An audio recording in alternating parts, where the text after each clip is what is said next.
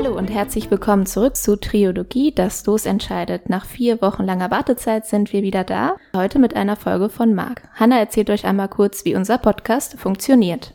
Genau, auch hallo von meiner Seite. Unser Podcast funktioniert folgendermaßen. Wir ziehen nach jeder Folge ein Los, anhand dessen der Ziehende oder die Ziehende seine nächste, ihre nächste Folge gestaltet. Denn das Los entscheidet bei uns. Dabei kann das Thema nicht nur unmittelbar, sondern auch im weiteren Sinne mit dem Losbegriff in Verbindung stehen. Die genaue Themenwahl liegt bei jedem selbst, ebenso wie die Ausgestaltung der Folge. Da wir alle drei unterschiedlich sind, ist dem Spektrum der Themen keine Grenzen gesetzt. Letztes Mal durfte ich euch eine Folge präsentieren und zwar zum Losbegriff Mythen. Da geht es um eine sagenumwobene, schöne Gestalt. Manchmal wird sie auch als ziemlich hässlich dargestellt, im Charakter als auch im Wesen. Hört gerne mal rein, auch mit unserem ersten Gastbeitrag, um etwas mehr über regionale Sagen zu erfahren. Und diese Folge freuen wir uns sehr auf das Los Sprache, das Marc uns präsentieren wird.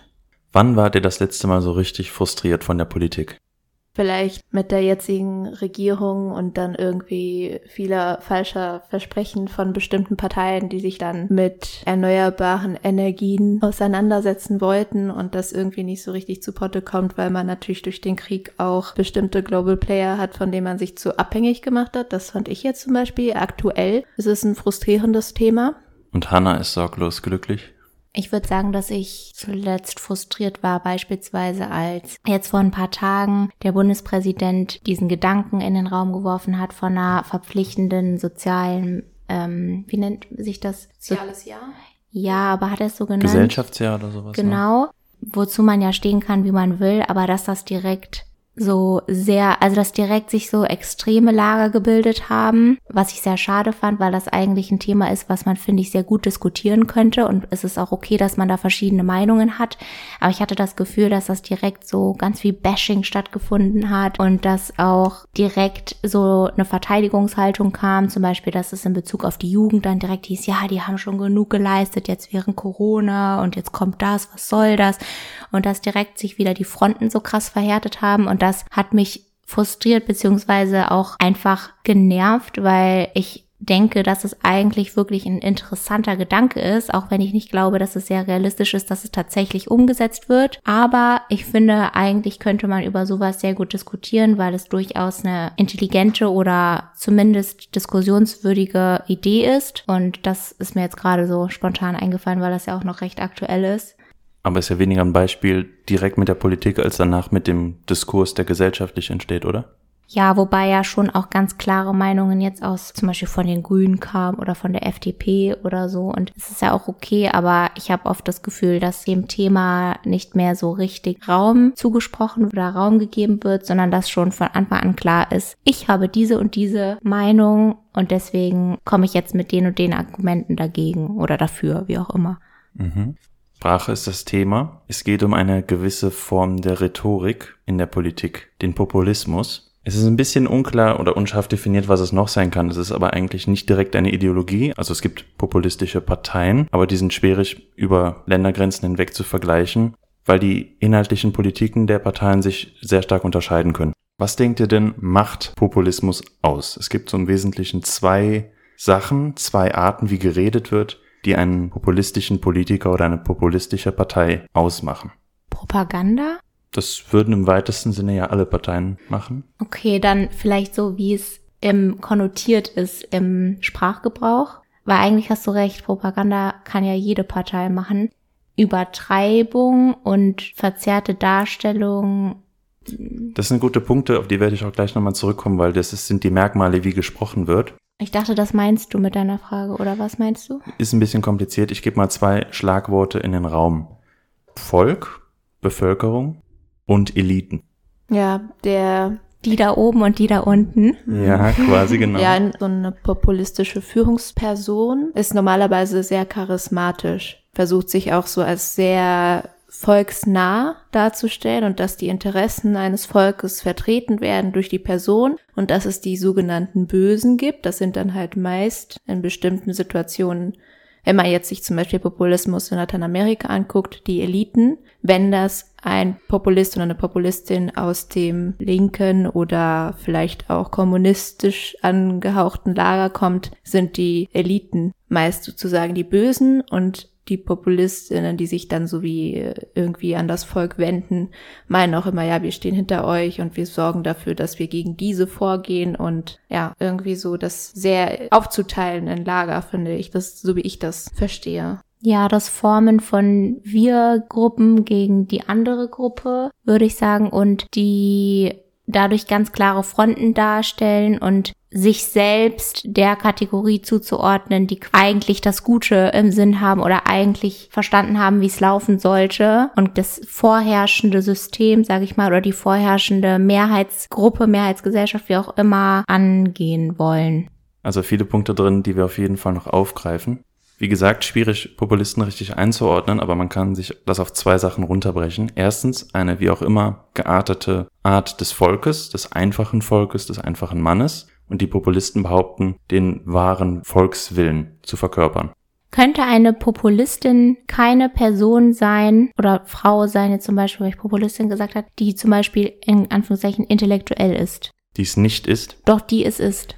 Ich habe heute ein Beispiel vorbereitet und da wird es der Fall sein. Ja, weil mich das gerade stutzig gemacht hat mit dem einfachen Volk sozusagen.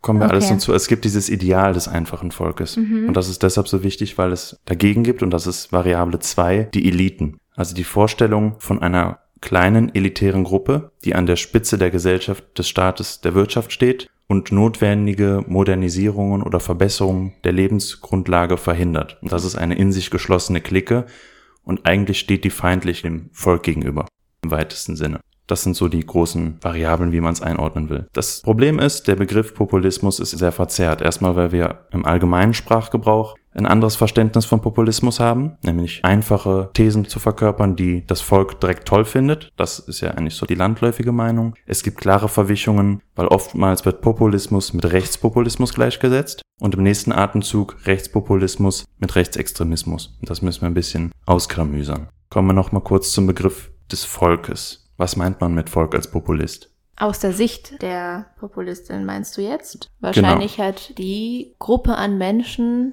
deren Interessen man in Anführungsstrichen am ehesten vertreten möchte oder wo man sich halt die Stimmen von diesen Menschen sichern möchte. Also ich glaube schon, dass man da halt diese, diese breite Durchschnittsmasse nimmt, die sich vielleicht auch von vorherigen irgendwie Regierungspersonen enttäuscht gefühlt haben und dann halt vielleicht auch diesen, diese Frustration von vorherigen gescheiterten Sachen benutzt, um einen Wandel zu versprechen kann ich jetzt so nicht widersprechen. Wichtig ist, dass es nicht unbedingt ein geschlossener völkischer Korpus sein muss, wie wir es zum Beispiel bei rechtsextremen Parteien haben, sondern der gemeinsame Konsens, also gemeint ist schon eine homogene Gruppe, die in sich so geschlossen ist, aber die Basis kann beispielsweise auch eine Kulturnation bilden. Das heißt, Populismus muss Migration nicht per se feindlich gegenüberstehen. Das Volk sind die, Zitat, guten, anständigen, patriotischen, hart arbeitenden, gesetzestreuen Menschen. Zitat nach Nigel Farage von UKIP. Hm, Wegen hatten wir doch schon mal, wisst ihr noch? Im Podcast? Ja, ja, Folge 6.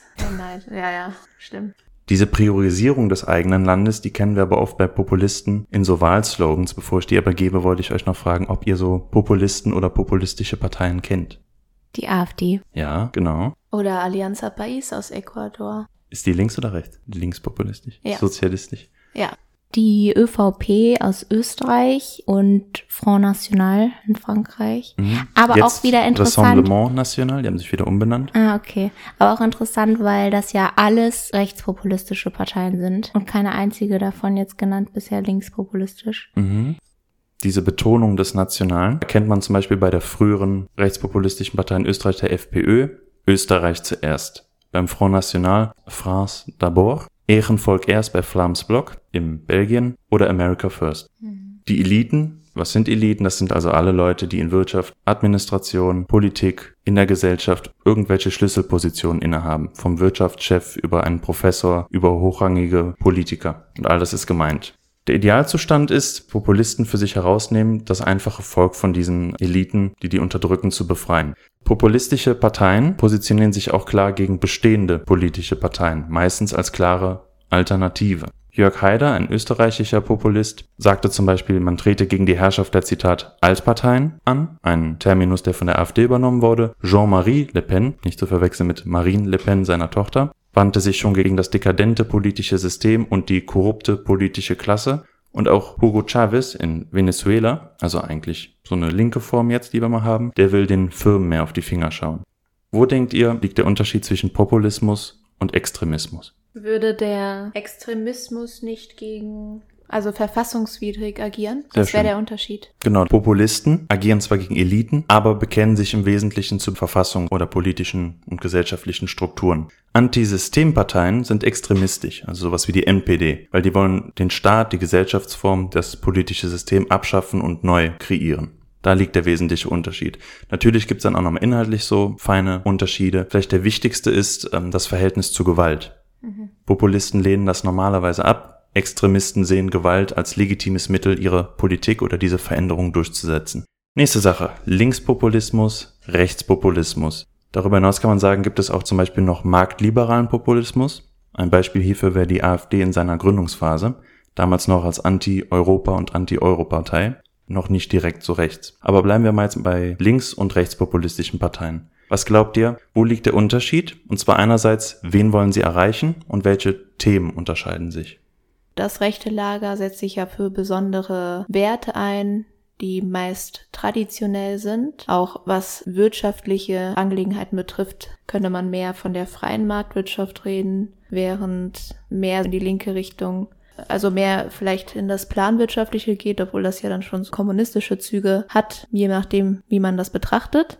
Ja, wenn wir jetzt von so bestimmten Bubblen ausgehen, zum Beispiel von Studierenden, kann man auch sagen, dass links vielleicht offener bestimmten Minderheiten gegenüber ja sich äußert oder sich auch verhält. Ja, das das sind so spontane Sachen, die mir jetzt einfallen.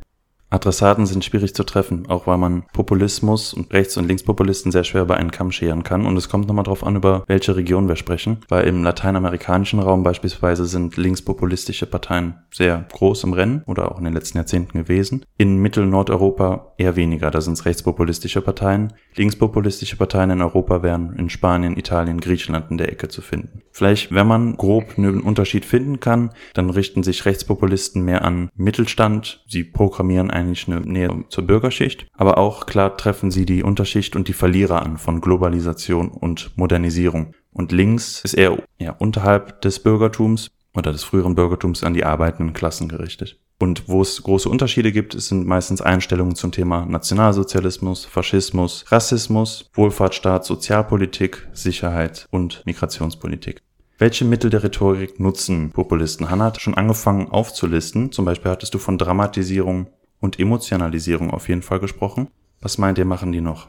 Ja, Übertreibung, auch wieder die Bildung von Gruppen, also von der Wir-Gruppe mhm. und die andere Gruppe, also Eigengruppe, Othering, ne? Fremdgruppe. Ne? Hm? Othering. Ah, nennt sich das so? Also diese. Wow, wir sind so international. Othering ist so, wenn du quasi etwas über eine andere bestimmte Gruppe sagst, aber mit diesen Aussagen implizit auch eigentlich eine Selbstauskunft gibst. Also wenn du sagst, Asylsuchende sind faul und gehen nicht arbeiten, sagst du damit gleichzeitig, wir tun das aber. Und das ist so ganz implizit mitgesagt. Dann, was Hannah immer sehr gerne kritisiert, die Welt ist nicht nur schwarz und weiß. Mhm. Und das tun aber Populisten oft. Das Populismus ja. oft auszeichnet auf komplexe Probleme einfache Lösungen. Und Populisten seien diejenigen, die das als einzige umsetzen könnten oder wollten. Deshalb Komplexitätsreduktion. Genau, ich wollte gerade sagen, einfache Antworten. Immer zu allem eine Meinung. Kritisieren. Mhm. Sie provozieren. Tabubrüche, Provokation. Die Sprache, die sie verwenden, ist meist einfach und sie schüren Ängste gegen bestimmte Gruppen. Hast du ja auch impliziert mit deiner Aussage. Je nachdem, wie man fragt, Migranten, Ausländer, Muslime, Sozialschmarotzer, Juden und so weiter. Was Edith angesprochen hatte, waren Führerfiguren. Da kennen wir eigentlich auch die eine oder andere. Ja, Chavez hast du ja schon genannt. Mhm. Danach der Maduro als Nachfolger. Das ist ja auch sehr interessant, wie man so manchen auch so folgt. Ideale, das hat man ja auch in der Sowjetunion so ein bisschen gesehen. Trump hattest du ja auch kurz erwähnt, Hannah, genau. Genau. Vielleicht Trump ist ein gutes Beispiel von dieser Art von Populisten, die gar nicht aus der Politik kommen, sondern so Quereinsteiger sind, auch aus der Wirtschaft. Anderes Beispiel Berlusconi. Ein anderes Beispiel, das Beispiel, was ich heute gewählt habe, wozu wir später kommen. Und das Problem ist, bei diesen Leuten, bei denen die Partei dann wirklich sehr stark an diesen Kandidaten hängt, wenn der weg ist, bricht oft die Partei sehr schnell in sich zusammen. Alice Weidel mittlerweile, oder? Ich würde die AfD eigentlich nicht als, als so eine Partei sehen, weil die hat mehrere Male das Köpfen ihrer FührerInnen überlebt. Ja, aber ging es nicht gerade einfach nur um populistische Führungsrollen? Genau, generell ja. Ich meine ja, ja. nur gerade bei diesen Parteien, die wirklich komplett auf eine Person ausgerichtet sind. Hm. Ich denke, die AfD ist breiter aufgestellt mit ihren Kandidaten, weil die auch schon eine Doppelspitze haben zum Beispiel. Das unterscheidet die vielleicht auch zu anderen Gruppen. Klassische Themen von Populisten, also jetzt inhaltlich. Gegen wen wenden sich Populisten sehr gerne? Ja, gegen die Eliten, wie du angesprochen hast, oder vielleicht auch gegen AusländerInnen. Ja, genau. Damit, wie du schon meintest, da wecken die ja auch Ängste, so Arbeitsplätze gehen verloren oder eure Frauen und Kinder sind nicht mehr sicher und so weiter. Generell zu viel Veränderung, oder? Macht sich Populismus nicht dann vor allem breit oder wird dann erstarkt in Situationen oder Phasen, wo ja viel Umbruch und auch Instabilität herrscht. Jetzt bestes Beispiel die ähm, Geflüchtetenkrise oder Flüchtlingskrise, die 2015 im Eskalationszustand, sage ich mal, begonnen hat. Das war ja vorher schon, aber also in Zeiten vielleicht von politischer und gesellschaftlicher Instabilität und Veränderung. Genau, also Populisten sind nicht immer dafür, dass es keine Veränderung geben dürfe, weil oftmals streben die ja die an und schlagen die einfachen Lösungen vor. Aber Populisten profitieren tatsächlich, der Punkt ist sehr richtig, von Krisensituationen, wovon es diese Verlierer dann gibt oder diese, die sich so fühlen. Genau, also es ging auch nicht darum, dass keine Veränderung gewünscht ist, sondern dass Zeiten die große Veränderungen hervorrufen und dadurch Missstände verursachen und manche Gruppen benachteiligen, bevorzugen, Menschen dann wiederum Veränderungen wollen, die sie begünstigt. Mhm hast jetzt auch schon vorgezogen, die Frage, wer Populisten wählt. Das sind nämlich vor allem diese Leute, die Globalisierungs-, Modernisierungsverlierer, ähm, generell Unterschicht, untere Mittelschicht, Mittelschicht Bürgertum. Wenn wir jetzt vom Rechtspopulismus reden, interessanterweise sind die meisten Wähler dann untergebildet, das muss aber nicht für die Partei gelten. Also beispielsweise als die AfD in den Bundestag gezogen ist, hatte sie von allen Parteien den höchsten Akademiker- und Abiturientenschnitt.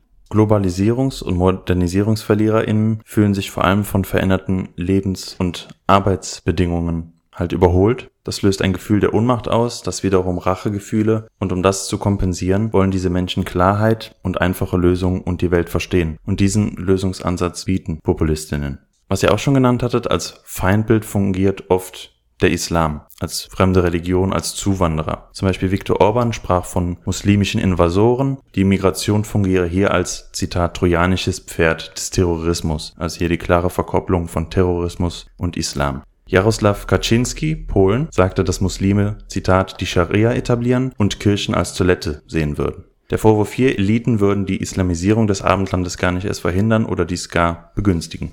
Es ist natürlich die Frage, nehmen wir an, wir haben eine populistische Partei und die gewinnt die Wahl, dann steht sie ja vor einem Dilemma, weil die alten Eliten sind ja zu einem Teil jetzt weggefegt. Das Problem können die PopulistInnen aber ganz einfach lösen, indem man sich auf neue Feindbilder fokussiert, die bestenfalls außerhalb des Volkes liegen oder gar außerhalb des Staates. Beispiel hier wieder Islam oder die EU. Bevor wir jetzt zu unserer Geschichte kommen, noch ein kleiner Abschluss. Was denkt ihr, welche Vorteile der Populismus eventuell bieten kann und welche Nachteile? Für wen? Vielleicht jetzt nicht für die Populistin selber, sondern für die Demokratie oder die Gesellschaft per se. Es werden mehr Leute angesprochen, beziehungsweise durch die vereinfachte Sprache und durch die klaren Antworten. Auch das Aufzeigen von Missständen. Also es ist ja nicht alles, was gesagt wird oder was kritisiert wird, per se falsch oder nicht legitim. Und es zeigt auch die Meinung vieler, die sich vielleicht bisher nicht repräsentiert gefühlt haben ich glaube generell, dass sich mehr Leute repräsentiert fühlen und dadurch auch mehr Leute sich für Politik interessieren. Vor allem, wenn wir ja davon ausgehen, dass an sich populistische Parteien ja rechtsstaatliche Parteien sind. Das heißt, normalerweise auch die Meinung oder die meisten Meinungen, die sie abbilden, vertreten sie damit natürlich, wenn sie die Stimmen bekommen, auch ein bestimmtes Gehör der Bevölkerung, die sich nicht mehr akzeptiert fühlen. Ja, aber ich meine, wenn man jetzt beispielsweise Trump sich wieder anschaut, also da haben viele Leute gedacht, ja, der wird auf keinen Fall gewählt, nein, nein, nein. Aber letzten Endes hat er ja bei ganz vielen Menschen den Nagel auf den Kopf getroffen, weil er ja wirklich Lösungen angeboten hat. Jetzt mal ganz davon abgesehen, ob die realistisch waren oder nicht oder machbar.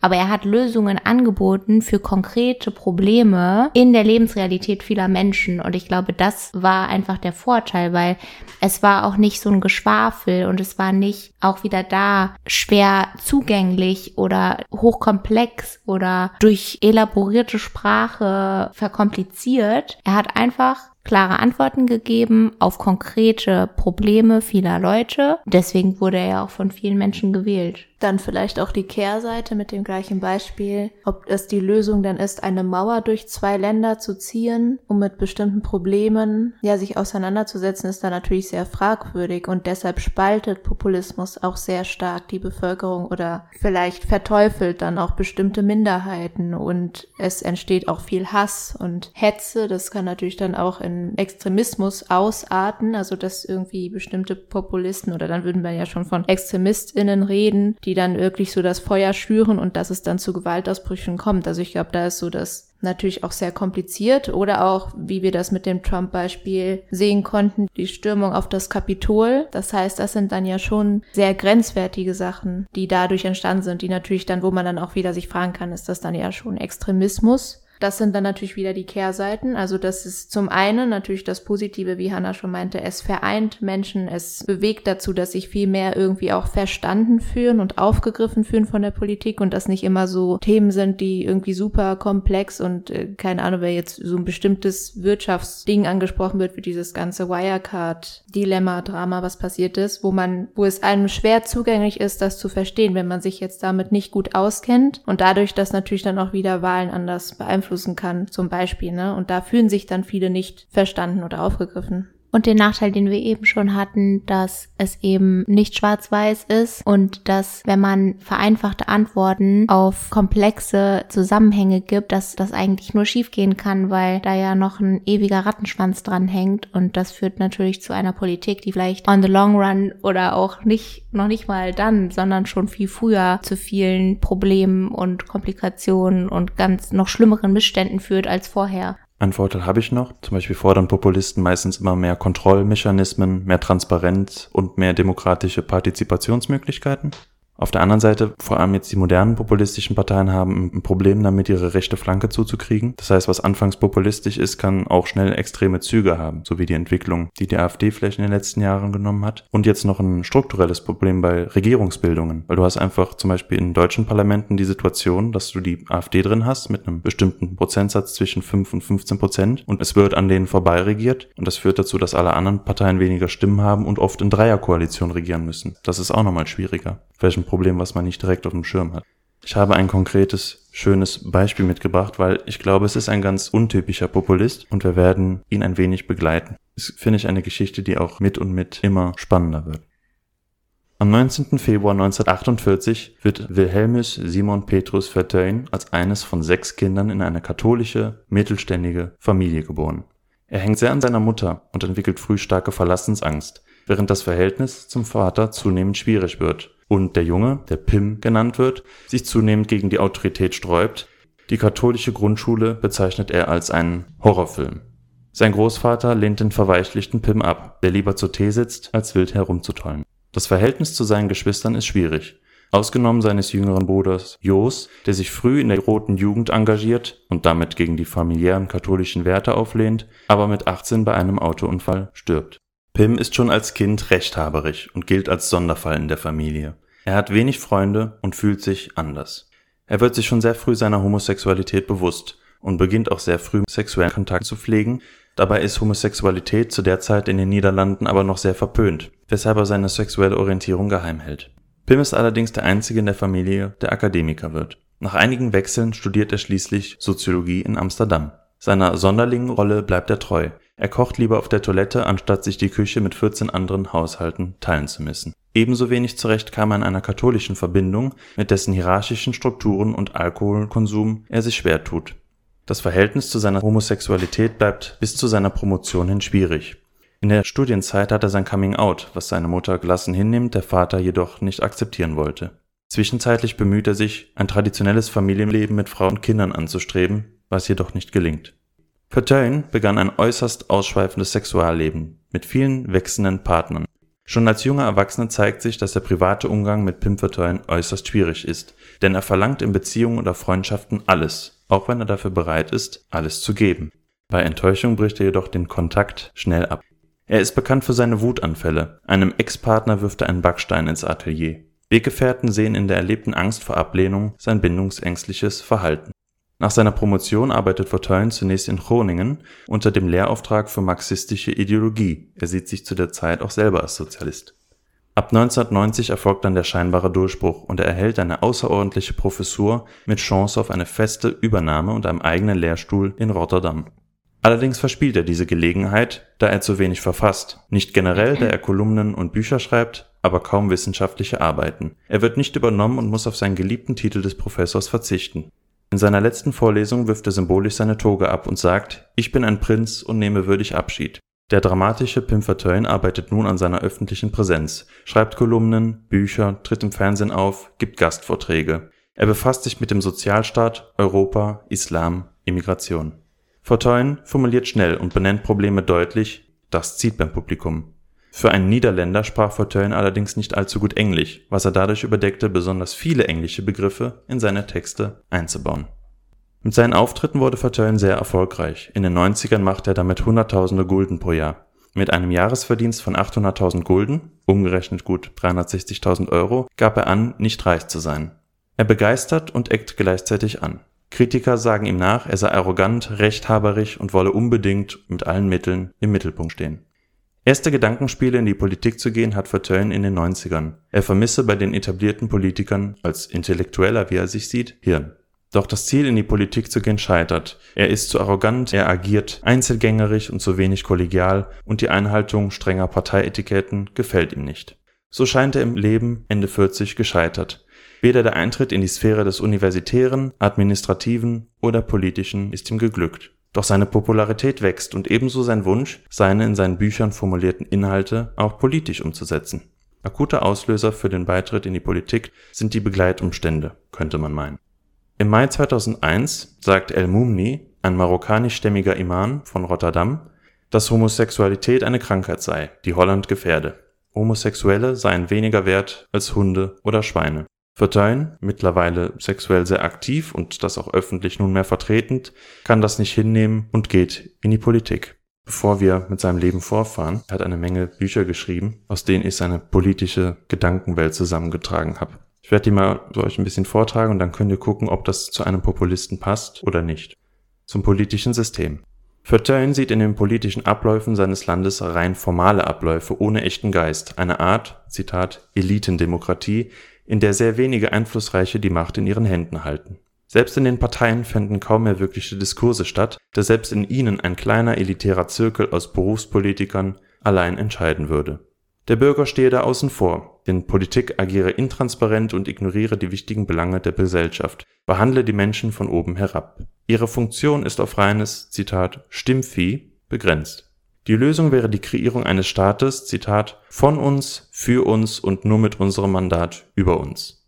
Verhindert würden die nötigen Reformen von der Oberschicht, die laut Pimfortein aus gut 20.000 untereinander gut vernetzten Eliten aus Politik, Administration, Unternehmern und Journalisten bestünde. Eine in sich geschlossene Gruppe, die den Zugang zu sich gut bewache, eine, Zitat, inzestuöse Kaste. In dieser Gruppe müssten sich alle konform verhalten und sich der Elitengemeinschaft fügen. Fortheim sagt, die Macht müsse dem Volk zurückgegeben werden. Er präsentiert sich als Sprachrohr des kleinen Mannes, dem er auch immer wieder im privaten Sexualverhältnis anträfe. Fortuyn selber tritt für charismatische Führerfiguren ein, bei denen es weniger um Fachkenntnisse als um Intellektualität und Charisma ginge. Sein berühmter Spruch ist at your service, also ihnen zu Diensten, gemeint ist das Volk. Wie steht Fortuyn zum Nationalstaat?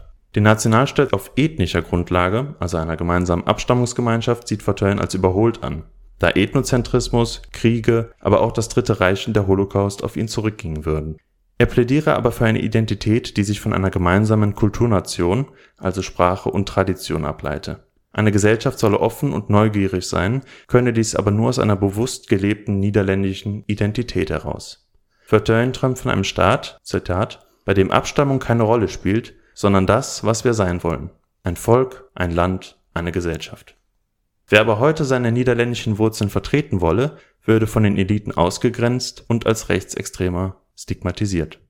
Sozial gesehen tritt Fortuyn für den massiven Abbau von sozialstaatlichen Leistungen ein und fordert mehr Eigenversicherung. Er plädiert für das Ende des Patriarchats, preist Errungenschaften des Feminismus, geißelt häusliche Gewalt und warnt vor dem Rückfall in traditionelle Familienbilder, die er selber nicht vertritt.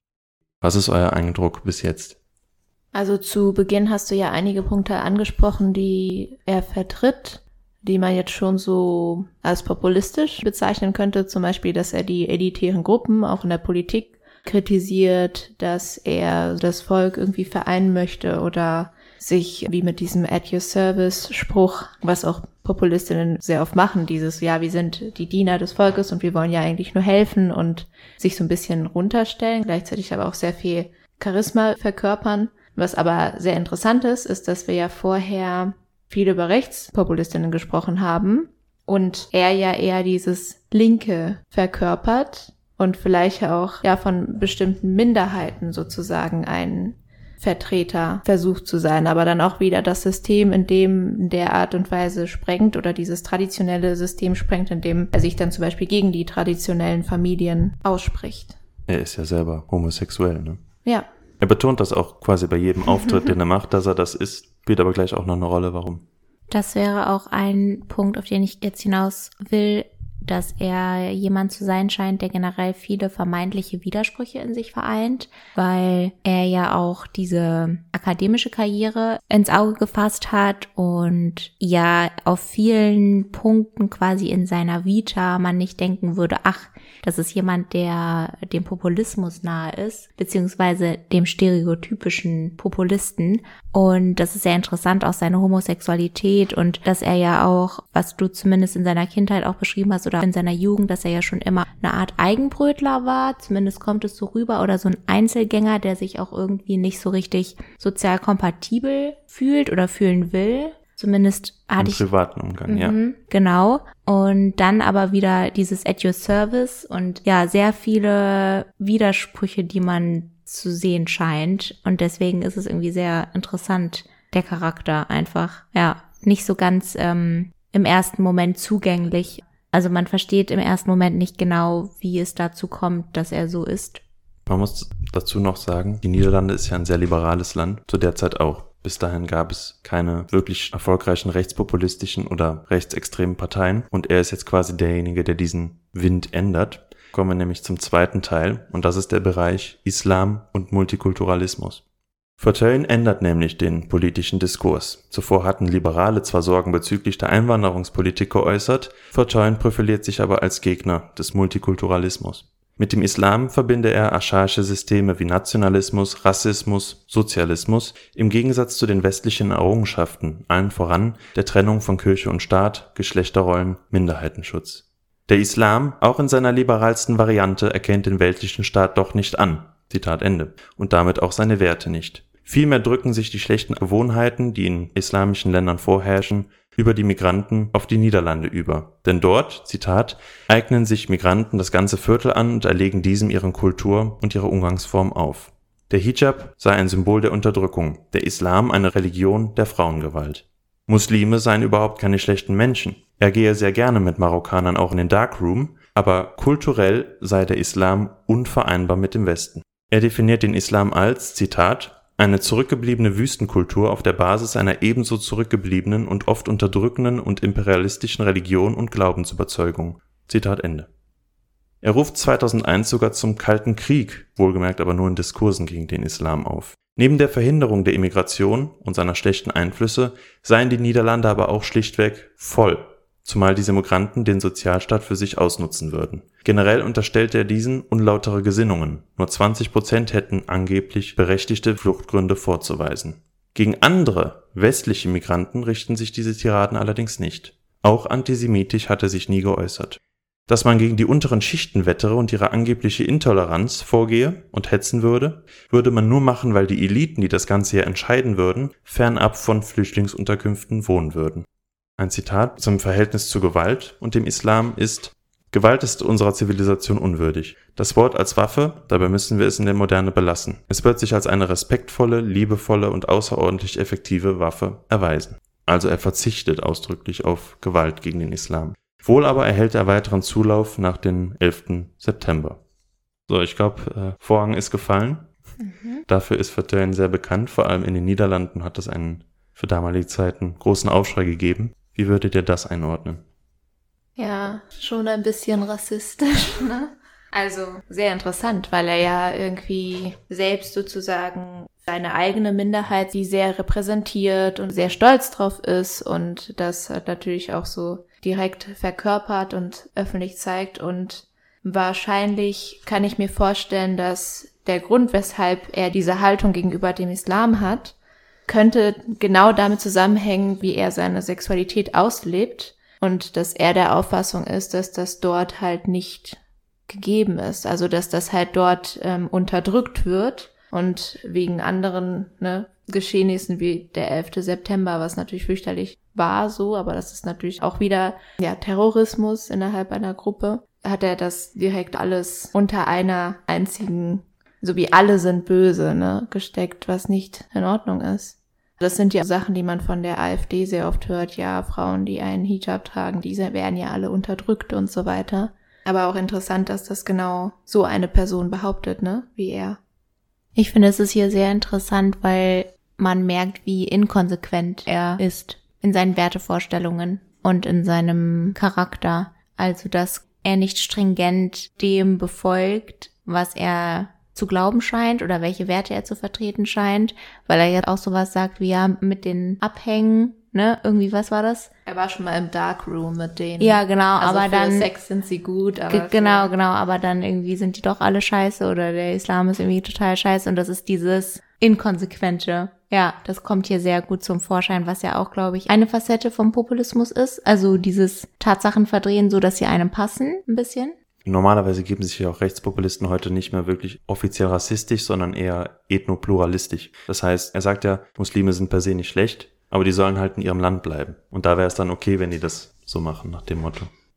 Ich habe wie immer ein Bild mitgebracht. Wer möchte? Ja.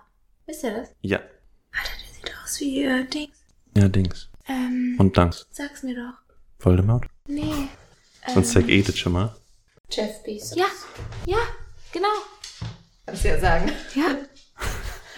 Also ich habe hier ein Foto von Pim Fortuyn und das erste, was ich dachte, war, dass er aussieht wie Jeff Bezos. Ich weiß nicht, ob das glatzophob ist. also er Aber er hat auch ein ähnliches Gesicht. Ne? oder Ja, schon. ja, also er hat eine Glatze, er ist weiß, er hat blaue Augen, relativ große blaue Augen, eindringlich. Und das Foto zeigt ihn in einer gestikulierenden Situation. Genau. Er schaut straight in die Kamera und trägt ein blau-weiß kariertes Hemd.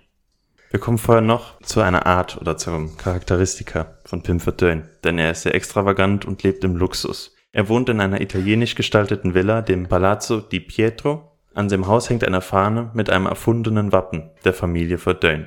Die Wände sind mit Porträts seiner selbst ausgestattet. Zeitschriftencover mit seinem Antlitz sind eingerahmt vorzufinden. Fortuyn beansprucht für sich große, teure Autos. Daimler, Jaguar, Bentley. Standesgemäß hat er einen Chauffeur und einen Butler, den er in einer Schwulenbar kennengelernt hat. Er trägt maßgeschneiderte Anzüge und Pelz. In seinem Lieblingskleiderladen gibt er über 50.000 Euro jährlich für exquisite Mode aus. Er raucht gerne dicke Zigarren. Mittlerweile geht Fortuyn sehr offen, teils in derben Äußerungen, wie wir gehört haben, mit seiner Homosexualität um, ebenso mit seinem Sexualleben, auch um sich nicht angreifbar zu machen. Er sieht sich aber auch in der Pflicht, stets auf seine Homosexualität hinzuweisen, um anderen damit Mut zu machen. Fortuyn, jetzt im Jahr 2001, entschließt sich in die Politik zu gehen, eine umstrittene Person. So umstritten, dass seine Mutter aus Angst um ihn ihn auf dem Sterbebett anfleht, von seinen Plänen doch abzulassen.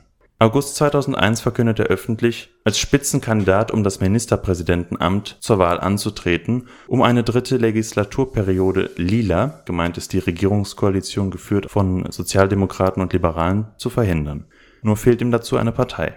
Erste Anlaufstelle wird die Partei Leefbaar Nederland, übersetzt lebenswerte Niederlande, eine neu gegründete Partei und eine Art Sammelbecken der Unzufriedenen mit der Regierung, weder konkret links noch mittig noch rechts bislang ausgerichtet.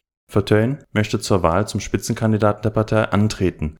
Unumstritten ist er nicht, aber er könnte der Partei als Stimmfänger dienen und er distanziert sich selbst immer wieder von rechtsextremen Meinungen. Er gewinnt die Wahl zum Spitzenkandidaten mit 89 Prozent.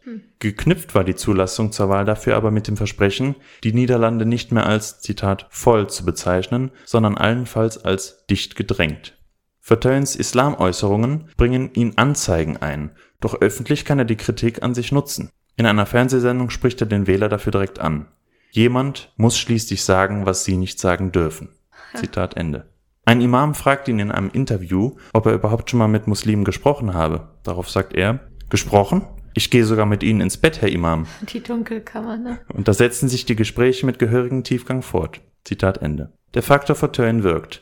Die Leefbaar Nederland steigert sich in Umfragen von 2 bis zu 13 Prozent. Schließlich schlägt Verteuern aber über die Stränge. Er stänkert öffentlich gegen die Parteiführung, greift wieder die Formulierung der vollen Niederlande auf und fordert die Abschaffung des ersten Artikels der Verfassung, das Diskriminierungsverbot, mhm. um die Meinungsfreiheit damit zu stärken. Der Parteivorstand setzt Verteuern daraufhin als Spitzenkandidaten ab. Jetzt braucht er ja eine neue Partei. Was glaubt ihr, wem schließt sich ein Mann wie Pim Fortuyn an? Hm, wie heißt die rechte Partei von den Niederlanden? Die kommt erst später. Ach, schade. Ja, nee, dann weiß ich's nicht. Ein Mann wie Fortuyn gründet seine eigene Partei, ah. die Laced Pim Fortuyn, also die Liste Pim Fortuyn. Fünf Tage nach seinem Rauswurf aus der lebenswerten Niederlande. Auf der Wahlliste der Partei, so heißt die Partei. Der wurde aus der Niederlande? So heißt die Partei? Die Partei heißt Leefbaar Nederland, lebenswerte Niederlande. Was? Auf der Wahlliste seiner neuen Partei stehen auch Menschen mit Migrationshintergrund, wie er auffällig betont. Zwei Monate vor der Wahl erschien sein Buch Die Trümmerhaufen von acht Jahren Lila, also der Regierungskoalition, das Jahresende auf Platz drei der Bestsellerliste rangierte. Das Buch wurde gleichzeitig eine Art Wahlprogramm, der LPF, so kürzt sich jetzt die Partei List Pimfertön ab. Bei der Präsentation des Buches wird er mit einer Torte abgeworfen. Ein Vorfall, der ihm weitere Sympathien einbrachte. Er forderte die Regierung auf, sichere Wahlen zu gewährleisten und Wahlteilnehmende nicht öffentlich von Seiten der Regierung aus zu dämonisieren. Bei der Kommunalwahl in Rotterdam siegt seine unterstützende Partei deutlich. Auch sein Auftreten in Talkshows und Wahldebatten machen Eindruck und lassen die eigentlich als Favorit geltenden Gegenkandidaten mit enormem Prestigeverlust und beleidigten Gesichtern zurück. Der Entgleiser Verteuns, der von, Zitat, scheiß Marokkanern sprach, Zitat Ende, beschädigte seinen Erfolg vorerst nicht, doch die Aussetzer mehrten sich. In einer Debatte bescheinigte ein Gegenkandidat Verteulen, Zitat, Theater, Zitat Ende. Immer dann, wenn er kritisiert werde. Und der abschließende Applaus im Publikum verärgerte Verteulen derart, dass er drohte, die Diskussionsrunde zu verlassen, und er verweigerte am Ende dem Kontrahenten den Handschlag. Einer Journalistin, die ihm kritische Fragen stellte, sagte er, sie solle, Zitat, nach Hause kochen, Zitat Ende, gehen.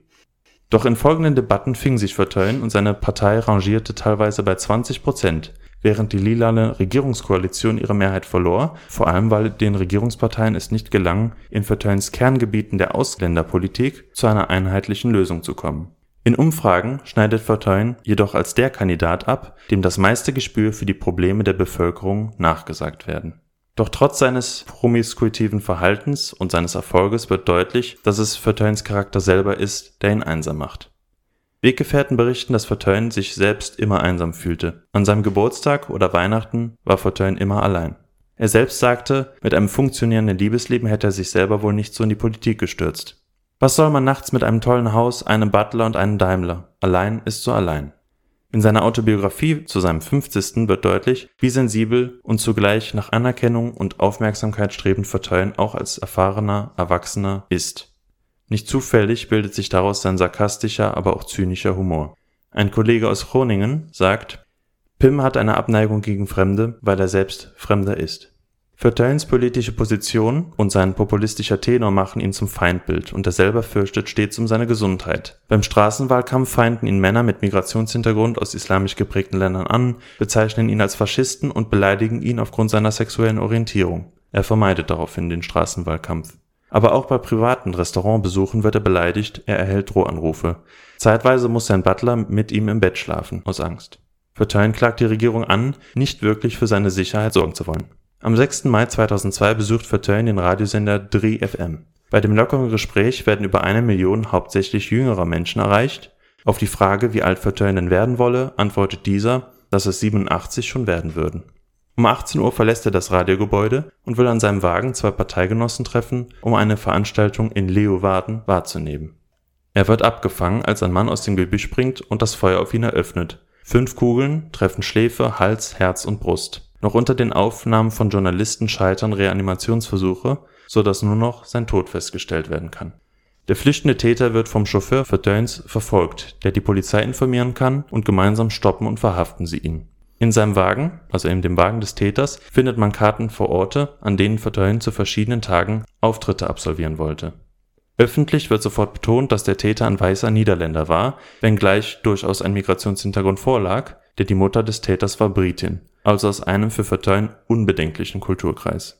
Der Täter, ein Tierschützer und Tieraktivist, begründete den Mord, der ein halbes Jahr lang geplant war, mit der Gefahr, die er in Pimpfertön für die Schwachen der Gesellschaft sah, allen voran für Muslime und Leistungsempfangende. Zusätzlich werden ihm aber auch psychische Störungen nachgewiesen, die allerdings die Schuldfähigkeit des reuelosen Täters nicht mindern. Er wird zu 18 Jahren verurteilt, allerdings nach 12 auf Bewährung entlassen. Das heißt, jetzt ist er wieder frei. Seit ne? 2014, ja. Noch am Abend der Ermordung kommt es zu Straßenschlachten zwischen Fortuyn-Anhängern und ihrem Gefolge und der Polizei in Den Haag. Schnell entsteht um den Mord Fortuyns eine Art Legende, wie es bei Kennedy der Fall war. Es gibt Ungereimtheiten beim Tatort. Eine Patrone passt nicht, ebenso wenig die Eintrittswunde zur Entfernung des Schützen. So wird ein größerer Drahtzieher hinter dem Attentat vermutet. Ein Untersuchungsausschuss wird einberufen und befasst sich mit der Frage, ob der Staat nicht doch hätte mehr tun können. Hätte er, so seien beispielsweise Drohnachrichten nicht angemessen bearbeitet worden, doch auch Fortuyn handelte nachlässig, da er den Schutz durch private Sicherheitsunternehmen ablehnte, aber auch Schutzmaßnahmen von Seiten des Staates, beispielsweise die Bewachung seines Hauses, abgelehnt hatte. 2005 kamen gar Beweise ans Licht, die dokumentierten, dass der niederländische Geheimdienst versucht hatte, Erkenntnisse über Fortuyns Liebesleben zu generieren, vor allem im eventuellen Umgang mit Minderjährigen. Ob dies aber zu seinem Schutz geschah oder zu seinem Nachteil, ist bislang immer noch ungeklärt. Viele nahmen auf Trauermärchen Anteil und Verteuern erreichte eine Art Ikonenstatus in weiten Teilen der Gesellschaft, die er zu Lebzeiten nie gehabt hatte. Er wurde zu einem Symbol der Meinungs und Gedankenfreiheit. Er blieb nicht unumstritten, doch mit zunehmender zeitlicher Distanz meinen doch weite Teile der Niederländer mit Pim Fortuyn einen anständigen Politiker gehabt zu haben. Nach der Ermordung erzielte seine Partei, die immer noch antrat, sagenhafte 17 Prozent aus dem Stand und wurde sofort zweitstärkste Partei und bildete eine Regierungskoalition mit den Christdemokraten.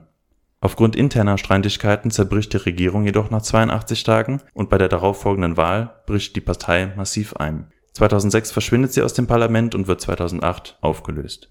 Der Raum für Rechtspopulisten und radikalere Kräfte ist jedoch geschaffen.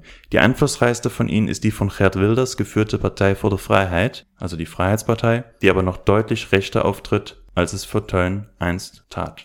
Gewissermaßen in einigen Bereichen war Fortuyn sicherlich für viele Populisten auch ein Vorbild. Vor allem, vielleicht hier indirekt gesehen, wir haben so seine sozial inkompatible Art im privaten Rahmen gesehen. Öffentlich war er super charismatisch. Nur im privaten Umfeld war es schwierig. Diese Art mit den Medien zu spielen, vor allem bei bestimmten Themen, haben viele RechtspopulistInnen in Europa sich abgeguckt. Was sehr interessant ist bei Pim Fortuyn, man kann ja meinen, Rechtspopulisten greifen die unzufriedenen Kräfte auf und bündeln sie auf seine Person oder seine Partei oder ihre Partei. Bei Pim Fortuyn war das nicht der Fall. Bevor Pim Fortuyn da war, war der Großteil der Bevölkerung mit der Arbeit der Regierung zufrieden. Und erst seine Tiraden haben diese Aufmerksamkeit geschaffen, die Wahrnehmung geändert und viele Leute erst unzufrieden gemacht. Ihm gelang es, Ängste zu schüren. Und wie es halt bei Migration und sowas ist, sind das ja diffuse Ängste, weil nur ein kleiner Teil der Bevölkerung ja muslimisch geprägt ist. Ihm gelang es aber, die Menschen quasi dafür zu sensibilisieren, in Anführungszeichen, und eine Unzufriedenheit gegen die Regierung zu schaffen, die es vorher nicht gegeben hatte. In den letzten 30 Jahren ist die Wählerzahl für populistische Parteien in Europa signifikant gestiegen, quasi um 300 Prozent. Durchschnittlich liegt sie jetzt in Europa bei 15 Prozent.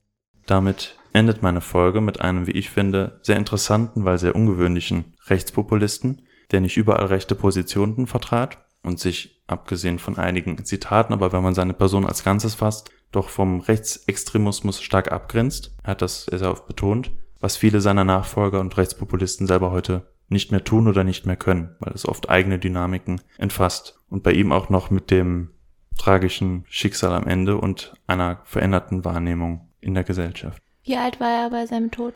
54. Hm. Ja, krass. Vielen Dank für diese Geschichte. Vor allem cool, auch mal ein Fallbeispiel zu bekommen, was nicht deutsch ist, sondern in dem Fall aus den Niederlanden. Vor allem, weil irgendwie das ist ja ein Nachbarstaat und ich zum Beispiel hatte gar keine Ahnung davon. Gut, ich meine, das ist jetzt natürlich auch schon eine Weile her. Das Attentat war vor 20 Jahren, 2002. Okay, ja, gut. Das ist eine Entschuldigung, das ist eine gute Rechtfertigung. Mit vier weiß man noch nicht so viel. Ja, aber es war auf jeden Fall spannend zu sehen, irgendwie traurig auch, weil er eigentlich, glaube ich, Hilfe gebraucht hätte und vielleicht eher Ja, eine Therapie oder generell einfach du ja auch schon dargestellt hast, dass er im Privaten ja sehr einsam war.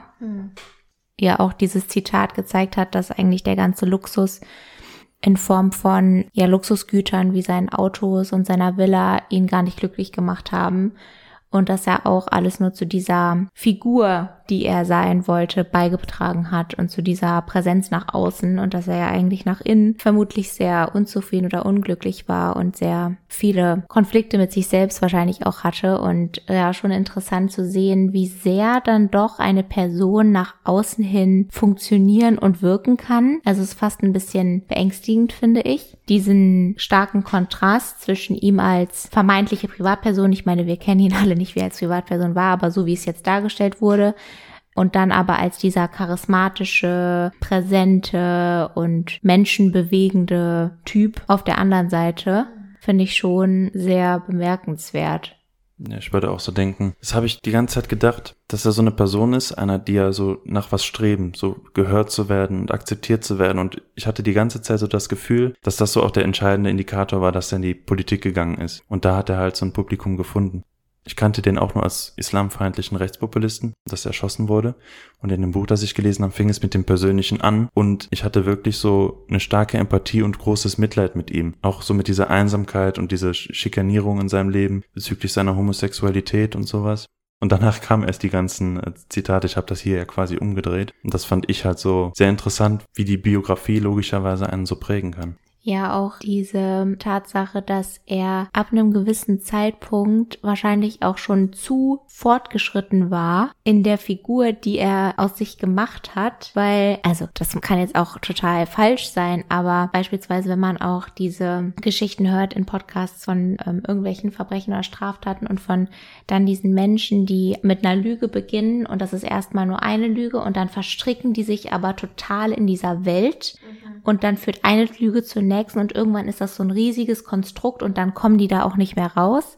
Das ist jetzt was anderes, aber so ein bisschen habe ich auch das Gefühl bei ihm in Bezug auf diese Meinung, die er vertreten hat und über diese äh, populistische Art, weil jetzt zum Beispiel, als du diese Talkshow angesprochen hast, wo ein Klima ihn gefragt hat, ob er überhaupt schon mal mit einem, In einem Interview, ähm, ja. genau, ob er schon mal mit jemandem gesprochen hat, der dem Islam zugehörig ist und er dann diese total defensive Antwort und auch provokante und provozierende Antwort gegeben hat, von wegen, dass er nur mit, dass er mit denen ins Bett geht sogar. Das finde ich, zeigt ja auch schon, also diese Flucht nach vorne, dieses direkt Gegenfeuern, zeigt ja auch schon, wie sehr er in diesem Film war. Also ab einem gewissen Zeitpunkt wird es ja auch immer schwerer, da rauszugehen und zu sagen, okay, irgendwie eigentlich geht's mir scheiße oder eigentlich ist es so und so, weil er hat ja auch echt viel dafür getan, dass er so wahrgenommen wurde, wie er wahrgenommen wurde. Und ja, ab einem gewissen Zeitpunkt wird's dann immer schwieriger. Ja, das stimmt. Ich finde das auch sehr interessant, weil es hätte ja auch ganz anders werden können, ne? Wenn das irgendwie mit seinen, mit der Professur geklappt hätte, dann wäre er vielleicht so ein ganz charismatischer, interessanter Professor, der jedes Mal seine Robe nach hinten schmeißt, wenn er aus dem, aus der Aula geht oder so. Und das dann natürlich eine ganz andere Wendung genommen hat. Also dieses dauerhafte Scheitern und dann, wie du schon meintest, Hannah, diese defensive Haltung, wenn er irgendwie für etwas kritisiert wird oder zur Rechenschaft gezogen wird oder einfach nur eine Frage entsteht, dass er sich dann wahrscheinlich auch jedes Mal irgendwie angegriffen gefühlt hat, vielleicht. Auch sich sehr egozentrisch verhalten hat. Das Ende finde ich natürlich traurig. Also das ist sehr schade, weil Gewalt ist auf keinen Fall eine Lösung und auch so diese Situation. Also ich finde, das ist überhaupt nicht gerechtfertigt gewesen.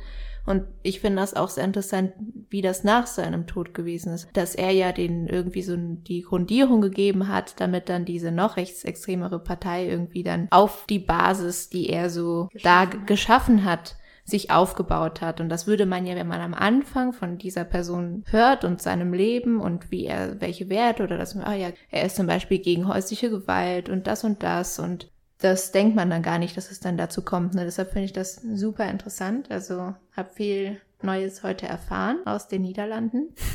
Ähm, fand das toll gemacht. Dankeschön.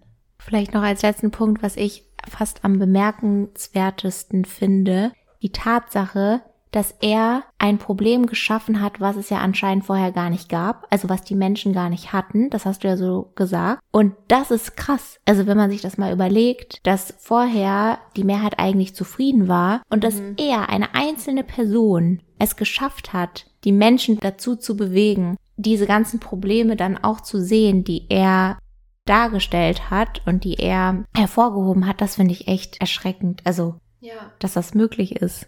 Also ganz ausschließen will ich nicht, dass es die Probleme mit Migration oder Integration, die es ja immer gibt und die man wahrscheinlich auch mehr diskutieren müsste, schon gegeben hat. Es gab ja auch die Liberalen, die das schon kritisiert hatten, aber nicht so, dass es so als eines der großen Themen jetzt wahrgenommen worden ist. Ja, und das ist ihm halt so gelungen. Aber da ist ja das Problem, man könnte jetzt sagen, ja, oder Befürworter für ihn würden sagen, ja, toll, dass wir jetzt darüber reden, aber es fand ja der Diskurs nicht statt, weil einfach ja die Debatte eigentlich abgelehnt wurde, weil die ganze, der ganze religiöse Hintergrund ja abgewertet wurde. Das heißt, eine Verbesserung findet ja auf dem Weg nicht statt, weil sein Weg war ja Grenzen schließen und Migration aus den Ländern zu verhindern. Ja, und dann halt auch aus ganz bestimmten Ländern oder halt wegen der religiösen Zugehörigkeit und jetzt nicht irgendwie die Deutschen oder die Franzosen dürfen hier jetzt nicht mehr kommen. Deshalb finde ich das schon krass, ne? Die Beeinflussung. Mhm. Aber ist natürlich gut, dass du es nochmal betont hast, weil das ist ja das Ding bei Populisten, dass sie diese diffusen Ängste schaffen, formen, verstärken können und sich auch noch weiter radikalisieren können. Das ist ja die große Gefahr beim Populismus. Dann danke ich euch für die Aufmerksamkeit und ich freue mich auf mein Los. So, wir überreichen den. Trommelwirbel. Drrrrrum. Das sind besondere Trommeln. Ein grünes Los. Uh, Film. Oh, wie cool. Wer hat das aufgeschrieben? Edith. Aha. Sehr cool. Wow. Freust du dich? Ich finde es eine interessante Aufgabe. Hätte auch letztes Mal vom Winde verweht gut zugepasst. Ich äh, bin interessant, was ich dazu finde. Ich bin interessant. Ich Ja, bin das bist gespannt, du. was ich dazu finden werde. In meinem Kopf. Ich habe mich dieses Mal, muss ich sagen, mit dem meinem Sprachbegriff sehr schwer getan. Das hast du ja schon beim Ziehen gesagt. Ja. Du hast schon beim Ziehen gesagt und auch mehrfach danach noch, oh, Sprache, boah, ich weiß nicht, das wird schwer. Aber hast du doch gut gemacht. Wieder ein neues Themenfeld abgekloppt. Wie sagt man Ja. das? Ja. Und jetzt freuen wir uns auf den lustigen Teil dieser Folge. Und zwar, ja, naja, naja, mal sehen, mal abwarten. Das kommt auf die Frage drauf an. Denn jetzt ist Edith an der Reihe und darf uns beiden eine Frage stellen, die sie sich überlegt hat. Let's go. Heute ist es sehr heiß. Das merkt ihr bestimmt auch, liebe Zuhörende. Und deshalb wollte ich euch fragen. Es ist jetzt so ein bisschen Urlaubszeit. Bestimmt möchten viele Leute wegreisen im 9-Euro-Ticket Zug vollgepackt. Würdet ihr lieber, ihr müsst aussuchen, eure Urlaube für immer und ewig in den Bergen verbringen? Alles, was so weiter oben ist? Oder im Tiefland am Strand? Seid ihr Menschen, die gerne oben an den Bergen sind oder eher am Strand liegt und euch die Sonne auf den Rücken scheinen lässt? Strand. Berge. Ja, interessant. Ist kein Strandtyp Jetzt oder sind die. Berge einfach so geil? Ja, ich finde das voll witzig, weil ich stelle die Frage super vielen Freunden auch von mir immer, weil ich habe das Gefühl, dass viele Leute Strand sagen, oder? Also ich habe so ich schon oft. Ich finde jetzt den Strand nicht blöd oder so, aber für mich sind Berge irgendwie beeindruckender. Ich gehe super gerne wandern, ich fahre gerne Ski und ich finde Berge einfach extrem beeindruckend. Also auch immer so in Österreich oder in der Schweiz oder wo auch immer, wo es ein bisschen bergiger ist als hier im Rheinland, finde ich das einfach extrem beeindruckend und das hat auch so eine tolle Wirkung auf mich. Ich kann das nicht so beschreiben, aber ich finde das so sehr beruhigend und auch weil durch diese Masse und diese Größe ist es so sehr imposant, aber nicht auf so eine erdrückende Weise. Ich kann mir vielleicht auch vorstellen, vielleicht finden das auch viele fühlen sich ein bisschen, ist es so beklemmend. Eingekesselt vielleicht. Genau, eingekesselt und beklemmt. Aber ja, ich glaube, ich würde mich immer für Berge entscheiden. Und ja, das schließt ja das sich Sonnen auch nicht aus. Das stimmt. Und Wasser gibt's ja auch noch mit den Bergseen, ne? Und Genau. Flüssen natürlich auch. Da entstehen die ja. Genau, und ich finde auch, das klingt sehr pathetisch, aber ich finde wirklich, so ein Bergsee ist mit so das Schönste in der Natur. Also ich finde, das hat so eine tolle Atmosphäre und Wirkung, auf mich zumindest, dass ich das echt sehr, sehr toll finde. Schön. Und du, Marc? Ja, ich muss sagen, in meiner Sozialisation ist jetzt schon das Problem, ich habe nie Urlaub in den Bergen gemacht. Vielleicht fehlt mir dafür oft der Vergleich, aber es klingt schon so nach Wandern und großer Anstrengung. Nachdem irgendwie meine letzten Urlaube auch, nee, zumindest der letzte auch was so anstrengender war, hätte ich richtig Bock mal einfach so Strand. Und ich war halt als Kind sehr oft am Strand. Weckt es süße Kindheitserinnerungen. Ja, das Parad ist paradox. Das Also ist doch- Sandbuddeln ist geil, Ja, aber zum Beispiel das, machen Meer alle ist Deutsche, sagen die Ausländer immer. Also so die Niederländer. Schützengräben die ausheben. Ja. Das buddeln die Deutschen wieder rum. Aber ich habe als Kind tatsächlich auch Sandburgen gebaut. ja, ja, ich habe auch viel gebuddelt. Ich habe mich ein mit Manu, mit meiner Schwester. Das ist cool, ne? Mhm. Immer einbuddeln, ne? Ja. Ja, ja. Ich habe das auch mal in Holland Ja, gemacht. Ich war irgendwie so bei 1,20 Meter und dann kamen so die Leute, die, wie nennt man das, Küstenwache, oder die. Aufseher und dann musste ich das wieder zubuddeln und alles. Warst du zu enthusiastisch dabei? Ja, ich wollte mal gucken, wie tief ich komme. Nicht weit. Wobei, was ich am Meer immer so ein bisschen hm, finde, ist, ich finde, man hat schon Respekt bis Unbehagen vor dem Meer. Du Mhm. weißt nie, was das ist, du hast Angst vor der Strömung. Das ist einfach so gewaltig. Ich finde, das spürt man dann auch, wenn man nicht mehr stehen kann im Wasser. Ich finde, aufgrund der Art, wie du die Frage gestellt hast, war für mich die Antwort leicht wegen diesem, wenn du dich für eins für immer entscheiden müsstest. Mhm. Weil ich finde an sich mehr auch toll und auch gern, also ich mag auch gerne Wassersport und so, aber ich finde langfristig ist auch, ich mag den Strandurlaub einfach nicht so gerne, weil ich das dann schnell langweilig finde. Ja. Und ich glaube deswegen, ja, aber natürlich hat beides auch seine Reize und ich glaube auch die Mischung macht's. Aber was wäre denn deine Antwort, Edith? Ja, ich fand das sehr schwer, weil ich fand das schon lustig, weil ich wusste, was ihr beide sagen werdet. Echt? Ja, ich war mir sehr sicher. Bei dir war ich mir sehr sicher und bei dir auch, Marc. Bei Marc so Entspannung bei dir wusste ich, dass du die Seen sehr magst und oft in den Bergen bist. Das passt auch sehr gut, glaube ich, zu euren Charakteren. Und ich fand das selber schwer, weil ich ja auch eigentlich in den Bergen groß gewachsen bin in Ecuador, also schon so ziemlich hoch. Groß geworden bin, also schon so ziemlich hoch. Große Orks haben sie aufgezogen. Und das natürlich schon so seinen Reiz hat, aber, und ich es ja mag, von daher nur diese ganzen Kurven fahren und sowas, das ist ein bisschen, also mir wurde da sehr oft schlecht, obwohl ich dort gewohnt habe, das ist ein bisschen lustig, aber ich hatte das sehr, diese Schwindelprobleme, das ist so ein Nachteil, finde ich, von den Bergen. Und beim Strand kennt ihr dieses Gefühl, wenn ihr euren Badeanzug oder Bikini anhabt und so oder Badehose und einfach der Sand überall ist und das ist das, oh nein, das hasse ich. Ja. Das ja. ist, das mag ich gar nicht, wenn der sich da so irgendwo so Nee, das mag ich auch gar nicht. einlistet. Ja. Ich finde, so beides hat so seine voll schönen und schlechten Seiten. Ich glaube, so momentan habe ich ein bisschen mehr so Lust auf Strandurlaub. Also es ist wirklich mehr so ein Erholungsurlaub. Und bei den Bergen, da hat man, das ist mehr ein Aktivitätenurlaub. Und da möchte man auch viel gucken und viel wandern und sich viele Sachen angucken. Und man kann da ja nicht einfach überall hinfahren. Meine erste Antwort wäre jetzt momentan vielleicht der Strand, weil das für mich dann auch natürlich, weil ich ja schon in den Bergen gewohnt habe, exotischer war. Aber ich finde, beides hat auf jeden Fall seine Reize, so wie ihr das sagt. Ja. Ihr könnt uns natürlich sehr gerne abonnieren und uns eine Bewertung dalassen. Ihr findet uns ja auf Spotify, Apple Podcasts und YouTube. Und ihr könnt uns natürlich auch sehr gerne auf Instagram folgen. Da heißen wir triologie.podcast. Da laden wir auch immer so Begleitmaterial hoch und machen auch öfters mal Stories und informieren euch einfach allgemein darüber, was gerade so abgeht und wann unsere Folgen hochgeladen werden und so weiter. Also wir freuen uns da über jede einzelne Person, die Lust hat, sich das anzuschauen und uns da zu folgen. Ansonsten könnt ihr uns auch eine E-Mail schreiben an triologie.podcast@gmail.com, wenn ihr irgendwelche Kritiken äußern möchtet, wenn ihr Änderungswünsche habt, wenn ihr Vorschläge habt für weitere Themen, also Lose, die in den Lostopf kommen, wenn ihr irgendwelche Fragen habt, egal was es ist, wir freuen uns auf euch und wir freuen uns von euch zu hören und Feedback zu bekommen. Und dann, Ja, dann freuen wir uns sehr auf dein nächstes Los, nämlich auf das Los Glaube, was in vier Wochen von dir präsentiert wird, Hannah. Da bin ich gespannt. bis dann, macht's gut. Tschüssi. Tschüss.